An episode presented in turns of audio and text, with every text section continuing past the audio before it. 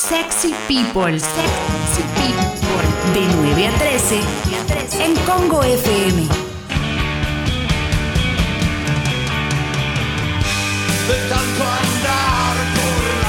Muy bien, ¿eh? ahora sí. Eh, Vamos. ya es distinto, ya suena diferente, ya se nota, ¿no? Sí, sí, sí. Muy leo esto, ¿eh? No, es otra cosa, ahora sí. eh, no, ya, ya- ya la verdad es impresionante. Bueno, eh, no, hay, no, no- está lleno de noticias, pero recién hablabas de Icardi, Icardi eh, se, tiene un tema, Icardi, lo, lo- lo dijimos hace algunas semanas eh, que se hablaba de Cavani a Boca.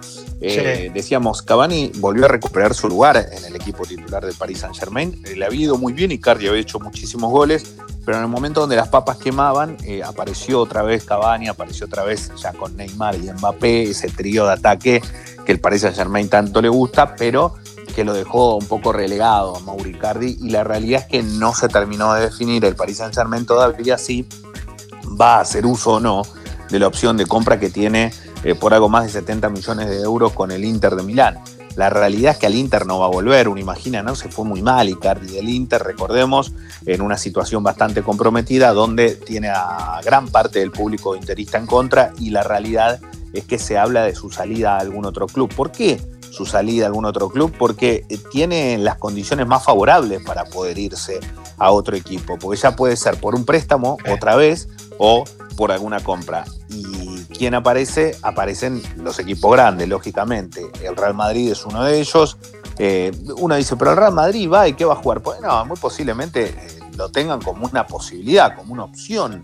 A Icardi que tiene un promedio de gol altísimo en Europa, la realidad es esa, pero que es un jugador de área. Icardi no es un jugador para, para jugar como Benzema, no es un, un fenómeno más allá de lo que pueda hacer definiendo bajo los tres palos, pero después es un goleador.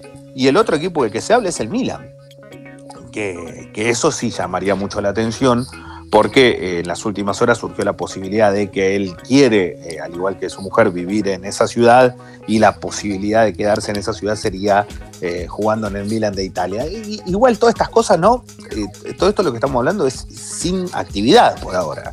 Sin actividad Claro. y con cosas que nos enteramos con respecto a baja de dinero y no a suba de dinero. Por ejemplo, en la Serie A en Italia, salvo la Juventus, que ya había tenido una reducción propia eh, de, mucho dinero entre sus, entre sus salarios, algo así como 90 millones de euros en total, eh, la Serie A confirmó que va a haber una, una quita de salarios oficial, entre comillas, entre dos y cuatro meses para todos los clubes que forman la Serie A.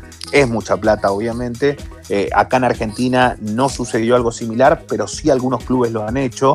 El caso más preponderante es Racing, ¿no? Donde Víctor Blanco les comunicó a sus jugadores que iban a tener una reducción salarial y todos eh, dieron el ok. Y me parece que está bien lo que hizo Blanco, porque creo también que era el momento para hacerlo, ¿no? En Racing, como están las cosas, también. Y la realidad es que eh, lo, pudieron hacer. Pero de eso se habla mucho y eso es lo que hoy obviamente tiene preponderancia en, los medios. Eh, no solo eso, ¿eh? Hoy por hoy se, se habla mucho también de lo que, de lo que está pasando con, con- con la FIFA y, y que va a pasar a manos de Estados Unidos esto. Porque el Departamento de Justicia de Estados Unidos habló sobre el FIFA Gate. ¿Se acuerdan que en algún momento Sí, claro. cayeron todos los que estaban en la FIFA?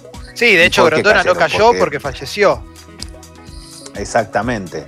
Entonces, eh, ayer otra vez se volvió, volvieron las noticias eh, de lo que había sido aquel escándalo, pero esta vez sumaron cuatro acusados que están en compañías televisivas que pagaban sobornos para ganar los derechos de transmisión de los torneos. Eh, algo que no se puede creer, ¿no?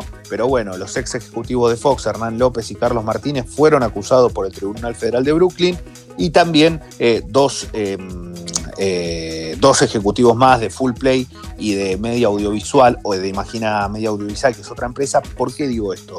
Porque lo que se está tratando de averiguar, hablando de sobornos, es que eh, se termina de confirmar que tanto Nicolás Leos como Teixeira, el brasileño, recibieron sobornos para que Qatar gane la elección del próximo mundial. La de Rusia también, pero Rusia ya se disputó. Sí.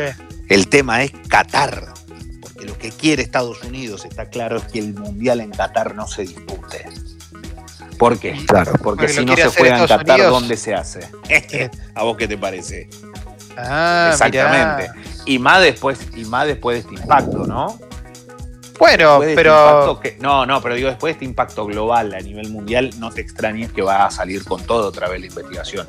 Mirá que lograron, más allá de todo lo que uno piensa, lograron desbancar por completo a la FIFA en su momento. ¿eh? Eso es sí, cierto, claro, claro. De claro, hecho, claro. perdón, eh, yo cuando fui a la, a la Copa América 2015, eh, había pisos enteros de hoteles que habían sido reservados y que no, no fue absolutamente nadie por miedo a, a ser capturados. Digo, había dirigentes que directamente no fueron y que tenían que estar ahí por miedo a que se los lleven en cana.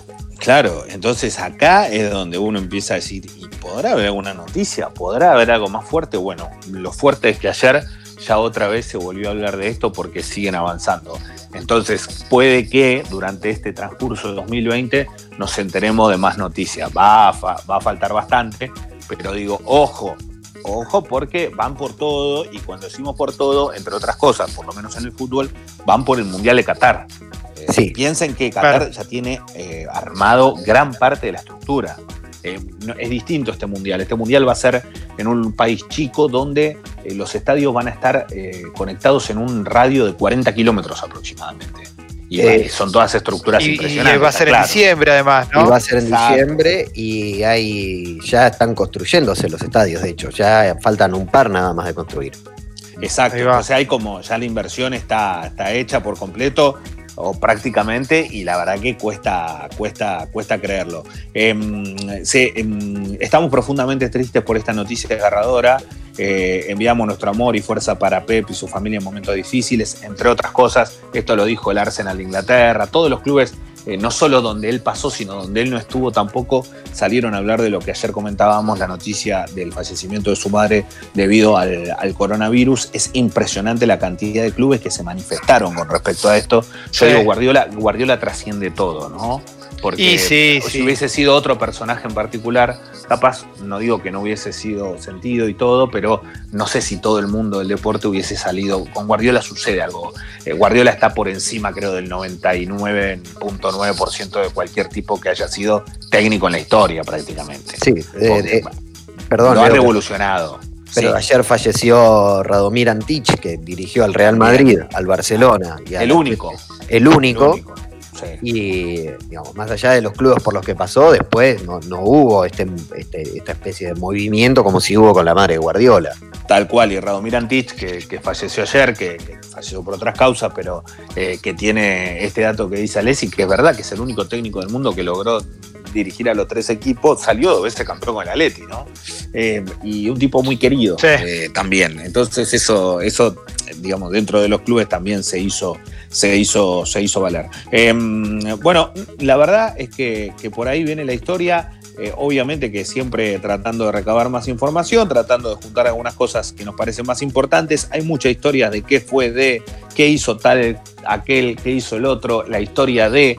Pero bueno, la historia que nos quedamos hoy es que Rustur Rekberg Eso es lo que más sale ahora, ¿eh? Estamos repasando repasando historias de, y de vida todo el tiempo, ¿no? Del fútbol o de partidos. Uy, no, o- no. Sí. De cualquier, no, de cualquier deporte, claro, sí, sí, sí, de todo lo que haya dando vuelta para tratar de. Sí, olvídate, es así. Pero bueno, el otro día mencionábamos lo de Rustur Rekberg, decíamos que estaba complicado, damos la buena noticia, pudo recuperarse, fue dado de alta, así que eh, eso, es- eso creo que está bueno y también para, para Bien. destacarla. Pero sí, la realidad, Clemen, es que la mayoría de las noticias tienen que ver con qué fue de tal personaje, quién hizo tal cosa. Así que nada, eh, está bien, está bien que así sea también.